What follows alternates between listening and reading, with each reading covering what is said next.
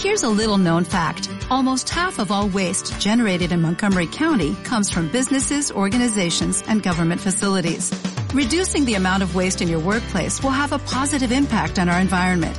It can also save you money on your disposal costs. Reducing waste and recycling at your business is easy to do and is the law in Montgomery County. Make it your business to recycle right. Learn more at montgomerycountymd.gov slash recycle right or call 311. No entendía por qué, pero de las cosas más dolorosas eh, para mí fue pasar de la niñez a la adolescencia. Bueno, la adolescencia en sí es como una transición entre la niñez y el ser un adulto. Y duele muchísimo, duele mucho porque el cambio hormonal ¿no? hace que uno sufra muchos temores, inseguridad, muchos miedos y, y es una etapa donde justo pasan muchas cosas vergonzosas hasta que por fin ya la gente dice, uy, ya está grande y está bonito, está bonita. Y ya cuando es un adulto, ¿no? 18 años, 19, 20 años, la gente dice, wow, es todo un hombre, es toda una mujer. Y la sociedad califica de que ahora sí se puso bonito. Estaba feíto porque está en la transición y ahora se puso bonito. Pero con el tiempo descubrí que era al revés, que en realidad me había puesto feo, muy feo, a los 18, a los 20 que cuando todo el mundo decía, oh, ahora sí está alto, ahora sí está, me había puesto feo porque me había convertido en un adulto. Y los adultos somos feos. ¿Por qué somos feos los adultos? Porque ahí comenzamos a desconfiar, ahí comienza, comienza la malicia. Ya vi, tiene uno vivencias en la parte emocional, en la sexualidad, que lo hacen a uno ya tener malicia y a no creer tanto.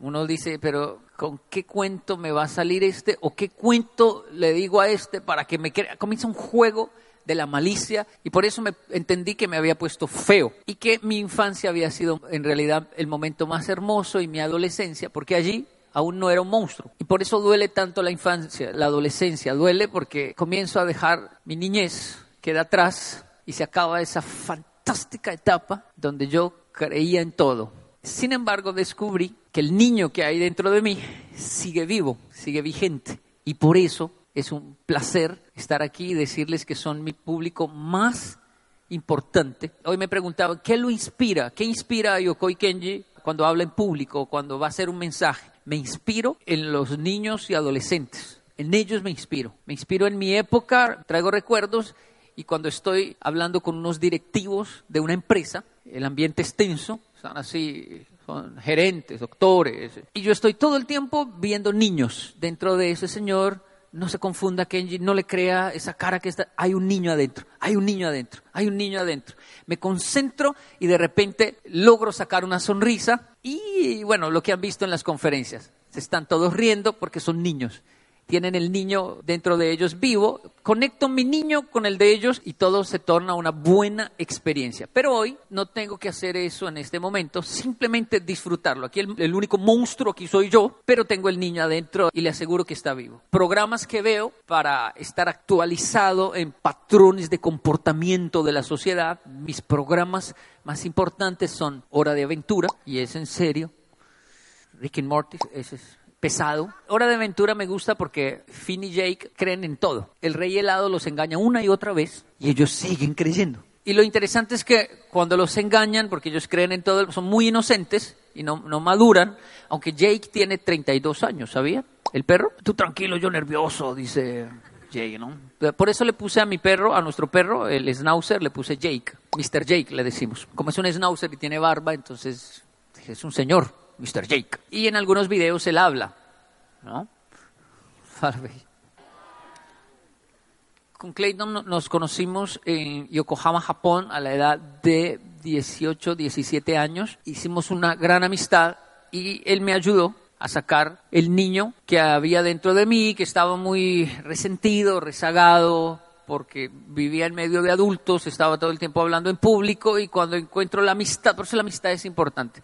Me parece que lo más importante de un evento como estos, en realidad, de las cosas más importantes, es la amistad, son los amigos, e-, es lo mejor. pasamos muchas cosas, pero esta amistad ya tengo casi 40, Clayton 38. Ah, bueno, la primera locura que hicimos fue que yo lo, lo miro, le digo, Clayton, yo mucho tiempo con los adultos y quiero volver a hacer locuras como cuando era niño. Y Clayton dijo, hágale.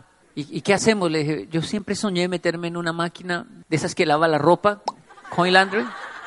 Las de Japón son muy grandes, ¿no? ¿Ha visto las películas que la gente ve? Yo, yo siempre soñé meterme ahí. Clayton dijo, uy, no, eso es peligroso. Nada, eso no, eso. Pues no, no, pues no le echamos plata. Solo nos metemos y usted me da vueltas. Y entonces fui y me acompañó a la locura. Y, ya grande, ya con 19 años, haciendo eso. Pero no entré en la máquina, no pude entrar. Y le dije, viejo, le toca a usted. Y era mucho más flaco. Ahorita está gordo, imagínense. Era tan flaco que entró en la máquina. Y yo le dejé me cerrar y me dijo, no, no, no cierre, no cierre. Y dejaba el, pie, el piecito así, no, no, no cierre, no cierre. Deje cerrar, no, no, no, no, no cierre que me da miedo. ¿Qué tal eso no abra? No, eso sí abre, güey. No, ¿qué tal no, no abre? No, no dejó cerrar, recuerdo, y se quedó con el piecito ahí afuera. Y yo dije, bueno, listo, así le doy vueltas. Sea, no pude cumplir mi sueño, pero dije que él lo cumpla por mí. Y, era pesado, le di una vuelta, pero cuando llegaba hacia arriba, ¡uf! bajaba otra vez. Entonces la patica se veía. Uy, uy, ¿qué pasó? Bien, bien, bien, otra vez, hágale. Uh.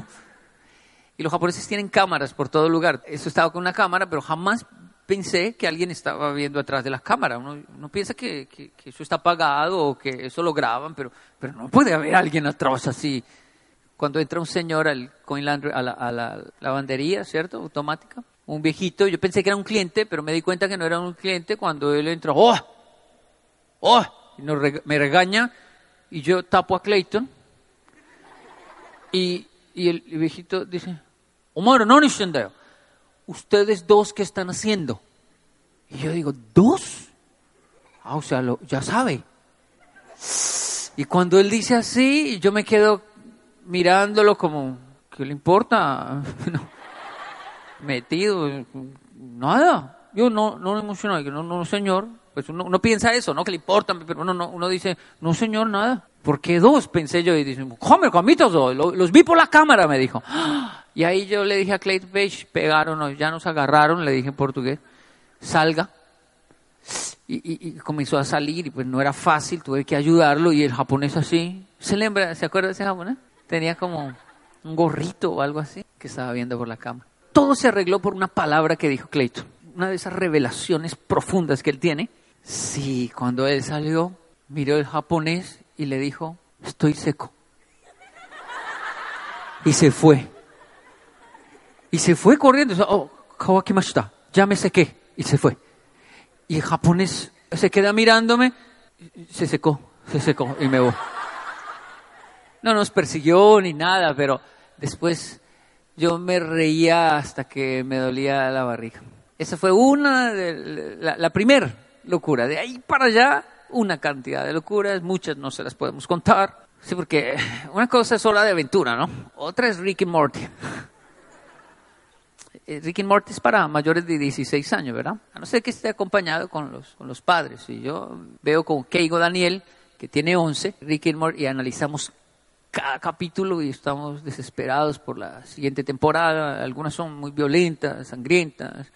Eh, así realmente la vida también. Eso es lo que me alimenta. La, la, gente no se imagina. La gente piensa que yo leo quién sabe qué tipo de libros para dictar una conferencia. Pero mi inspiración, toda mi inspiración está en la niñez. Están los niños, un show más. ¿Sí ven un show más? Un show más donde siempre se abre...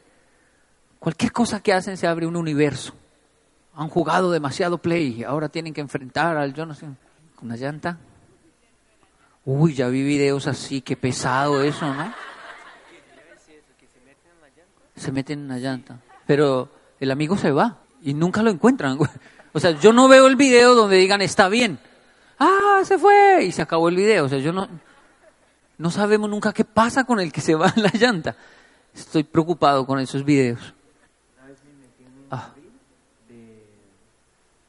De que de combustible, eso que ¿cómo se llama eso? Esas latas. De hierro. Uno, sí. Ah, Estaba sí. vacío de metal y me metí ahí Ajá. y me lanzaron. Oh. Y me desmayé. ¿Sí? Sí. De tanto dar Oiga, no me acuerdo. sí. Me desmayé. Es que eso agarró mucha velocidad. y ya, hasta ahí era bueno, normal. Bueno, mire, lo que- pero es que yo tengo que decirlo. Usted se desmaya por todo, güey. Oh, sí. Bueno, Fuimos a vacunarnos para la fiebre amarilla. y después de la vacuna dijo, pues no puedo, no puedo. Y se desmayó. no, no fue de la todo. vacuna. Y yo dije, ¿pero qué le inyectaron? No, hay gente así, me dijo la, la, la enfermera. Y yo, ¿en serio? Sí, mire, lo está en una silla así, desmayado. Y yo, seguro que no le metió eso por otro lado, por una vena o algo así. No hay que llevarlo, no, se, se, se desmaya. Entonces ya, no sé. pues. Yo tampoco. Es inevitable, mire, no, no, no necesitan desesperarse por crecer, porque gústele o no, va a crecer, ¿no? Entonces, ¿para qué desesperarse? Y más bien disfrutar esta etapa, porque realmente, para, en mi caso, es la que más inspira mi trabajo actual, es la niñez. Ahora, en la niñez también pasan cosas pesadas, ya se abren ventanas de, de universos de adultos fuertes, pesadas. Solo por la internet, las cosas que, que pueden llegar a ver allí son atroces, atroces. Y sin embargo, en la infancia hay una cierta inmunidad ante esas cosas, donde uno olvida rápido y jugar se convierte en la sanidad más fuerte. Yo le digo a mis hijos, uno no va a la escuela a estudiar. Eso es una mentira gigantesca. Uno no va a estudiar, uno va a jugar. Uno va por los amigos, para eso uno va. Lo que pasa es que allá hay unos policías que se llaman maestros que lo hacen estudiar a uno. Y no hay juegos si uno no estudia. Y eso es la guerra, esa es la guerra. Ustedes va- vayan con la firme intención de que van es a jugar, pero los va a agarrar la policía y los van a hacer estudiar. Y usted va a querer jugar. Y, se va- y así es, así es la infancia, pero ir a estudiar a una escuela, no, no, no. Porque de hecho uno todo lo que estudia allá casi que lo olvida con mucha facilidad, pero lo que nunca olvida son, son los amigos, son las locuras. Y, y a veces uno se mete en líos. Que digo, Daniel, mi hijo de 11 años, se metió en líos porque abrieron un chat, un chat por WhatsApp. Un, un chat no, un grupo.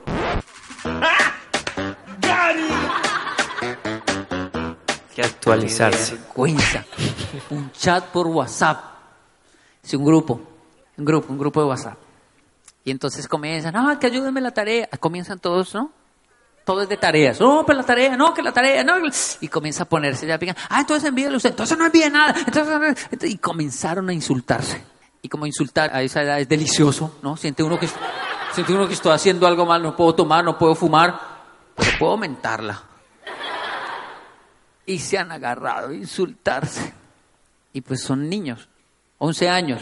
Obviamente los papás tienen las claves, tienen todo, y comenzaron los papás a tomar pantallazos. ¿Por qué se han tratado? Coma, usted coma, tú cómase una más grande, yo tengo una más grande. Entonces llaman a Yoko y Kenji, ¿no? Para que vaya allá al colegio y está Keigo sentado así, los profesores ahí, yo estoy ahí, y tengo que ser adulto ahí, ahí tengo que ser adulto. Pero por dentro en mi espíritu le estoy hablando a, a mi hijo como, como el abuelo de, de, de Morty, ¿no? tranquilo Morty. Pero eh, hay que, hay que aceptar, le dije yo, viejo, viejo, hay que aceptarlo. Hay que aceptar, pedir perdón, porque el niño es grosero. Yo voy a aceptar, profe, a mí se me salen groserías en la casa y el niño me escucha y pues también las dice. Eso también es mi responsabilidad. Y a esa edad usted sabe, perdón, maestra, eh, Keigo pide perdón, eh, perdón, y nos muestra lo que, aunque yo por dentro yo veo, digo, yo era peor. no quiero justificarle a mi hijo eso, pero tampoco quiero hacer un caos. La maestra me llama, tengo una agenda muy apretada, y la maestra me llama y me dice, lo necesitamos urgente en el colegio. Yo, ¿qué, pasó? Es algo sobre Keigo. 11 años tiene Keigo. ¿Está bien?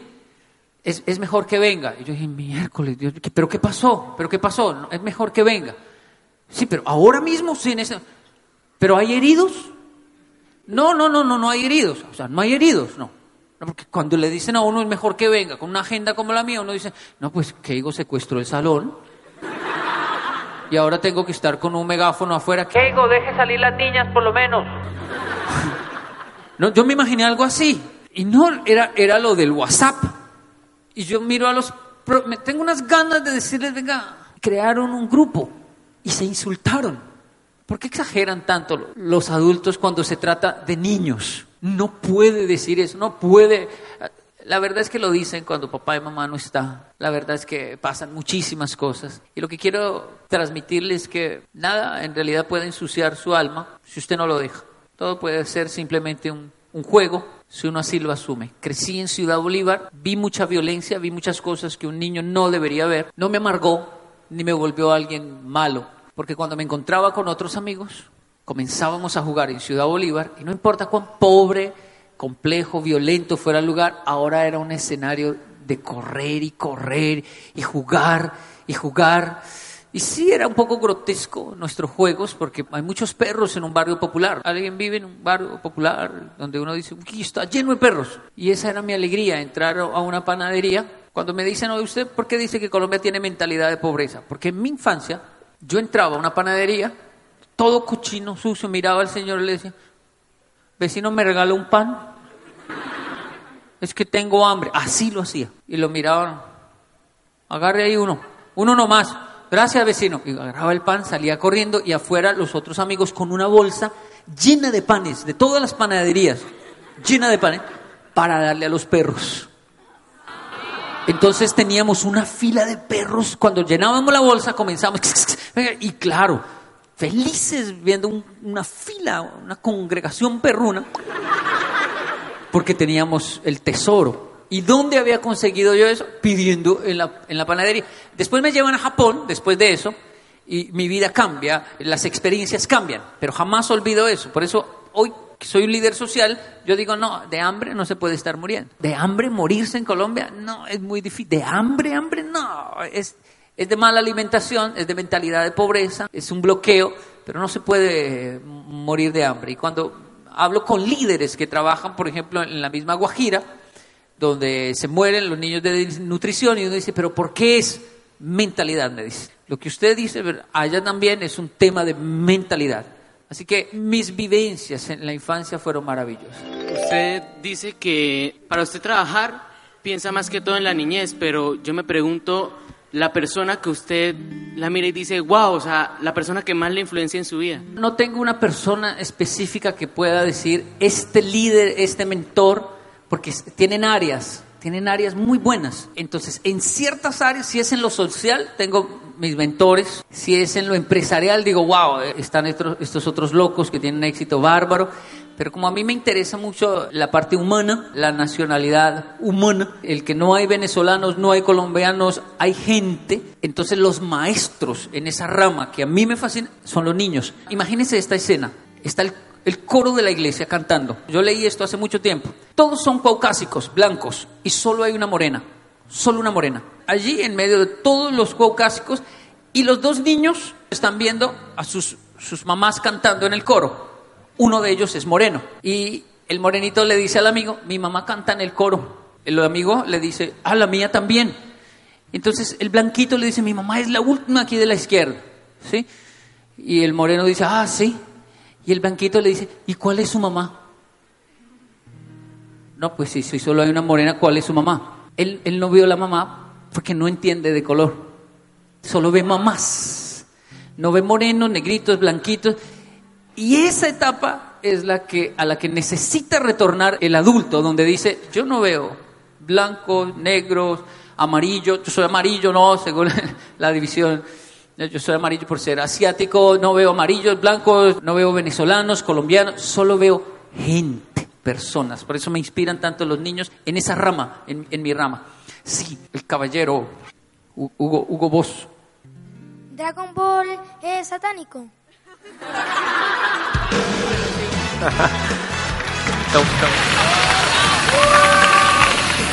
Campeón. Sabía que acabo de recibir un dato de que las personas que han visto Dragon Ball desarrollan ciertos principios de, lealtad, de amistad. Y claro, es que uno ve la serie. eh, Bueno, ¿han visto la serie?